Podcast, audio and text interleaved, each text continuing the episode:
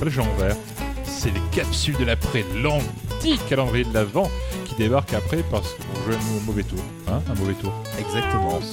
Voilà.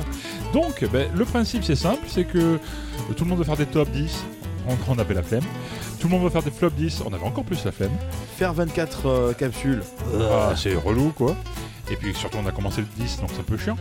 un Donc peu on va faire les capsules de l'après, c'est-à-dire de maintenant, aujourd'hui le 26 décembre 2021, hein, faut le dire quand Oui, même, oui, hein. oui, euh, Nous ne sommes pas en l'an en l'an 3032, euh, etc. Le Covid-24 Peut-être euh, qu'ils est toujours là. toujours là.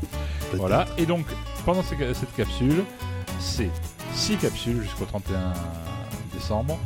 On Monsieur, vous- c'est compté. Tout à fait. Exact. On va vous parler de nos coups de cœur et nos coups de griffe.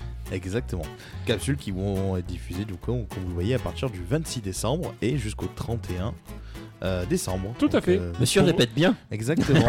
Six capsules. Voilà, pour vous amener jusqu'en 2022. Tranquillement. Exactement. Alors, euh, bah, cette première capsule, c'est Brice qui va commencer. Donc, ça va être euh, bah, notre top de l'année 2021 sur le cinéma. Qu'est-ce qu'on a aimé? Alors, on a Brice, droit qu'à un Alors seul moi, truc. qu'est-ce que j'ai aimé? Eh bien, j'ai beaucoup aimé Dune. Alors si vous l'avez vu, vous savez pourquoi. Si vous l'avez pas vu, bah, il aurait fallu aller le voir. et écoutez notre épisode 5. Et écoutez notre épisode 5 sur Dune. Euh, bon, belle image, euh, l'histoire intéressante, on attend très franchement la suite. Et franchement, Qui a bah, été je- annoncé depuis la dernière fois, on a fait Oui, le ça a podcast. été annoncé maintenant depuis, effectivement. On sait qu'on va avoir une suite. Et c'est cool.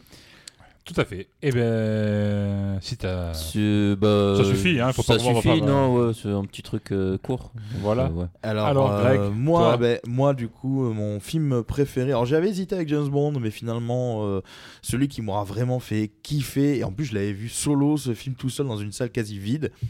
C'est The Suicide Squad, la version de James Gunn, donc la suite, euh, qui est en fait effectivement donc la suite du Suicide Squad original. Et euh, j'ai trouvé le film génial. Alors, il est gore, mais il est, euh, il est gaulé d'une façon qui est extraordinaire. Les actes, euh, le, visuel, les couleurs. j'ai aimé qu'on ait donné de la profondeur à tous les personnages, Harley Quinn comprise, sans qu'elle soit. C'est vrai. Dans le premier euh, Suicide Squad, c'est juste. euh, euh, D'accord, ouais, tu fais un jeu de mots pourri, je viens de capter.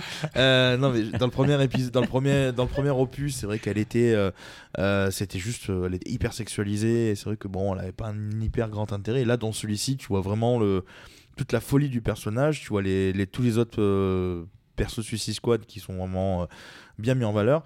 La scène d'intro est fabuleuse, les, euh, les musiques sont extraordinaires. Enfin, ça a été mon coup de cœur absolu. Euh, j'ai trouvé le film super bien fait et j'ai été plus que ravi d'apprendre que le personnage de Peacemaker, qui est interprété par John Cena, fait l'objet d'une série qui est la suite directe du film et dont James Gunn, je crois, fait partie d'équipe qui crée la série. Et les premières bandes annonces sont passées, ça m'a l'air hyper barré et je languis de voir s'il y aura une suite toujours pitié, laissez-nous avoir James Gunn encore une fois aux commandes parce que là c'est vraiment on sent que James Gunn on lui a donné carte blanche, il s'est lâché. Et alors si vous avez aimé ce que fait James Gunn pour les Gardiens de la Galaxie sachant qu'il est drivé par Disney et que c'est un peu plus édulcoré parce que tu peux pas mettre vraiment de violence, c'est du Disney. Là vous voyez toute la puissance de James Gunn qui aime vraiment à la fois le gore mais à la fois le fun et qui sait très bien le mettre en scène Totalement, totalement d'accord. J'ai moi aussi kiffé The Suicide Squad. et toi alors du coup Ben moi, c'est pas ça mon film préféré. J'ai hésité longuement avec Dune. Mais comme Brice n'avait pas d'idée, ben j'ai j'ai laissé, j'ai laissé. Ça, c'était les coulisses.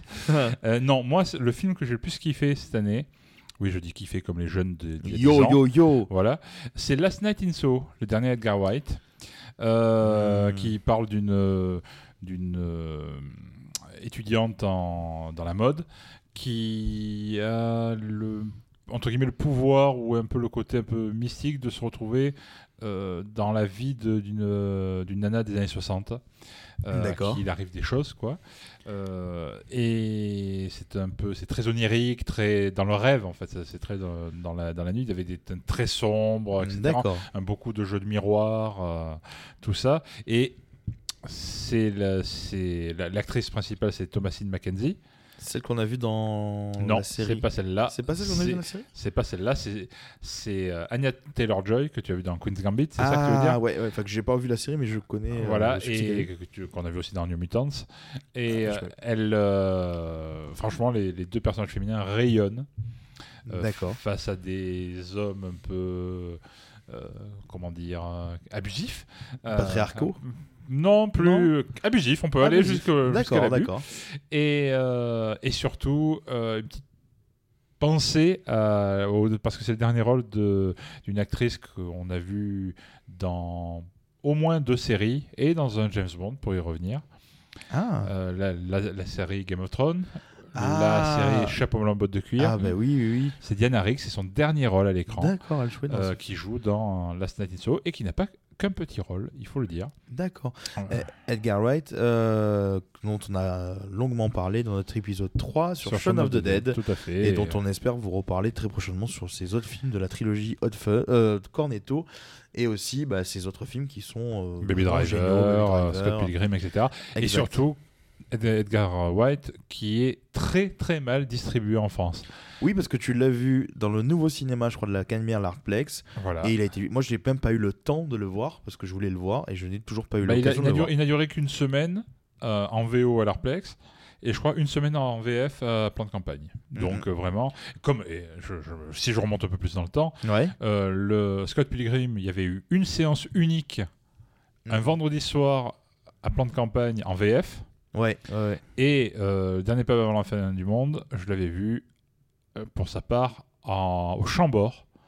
En Oui, VO moi aussi. Seulement. Donc Je vraiment, c'est que que dans des petits cinémas, pas dans, pas, for- pas dans les multiplex, Mm, pas mm. sur des nombres de séances énormes. Ça dure une semaine et ça s'en va. C'est ouais. dommage. Et la Senso mérite beaucoup, beaucoup, beaucoup mieux que ça. Exact. C'est très curieux qu'Edgar Wright soit pas aussi bien euh, distribué.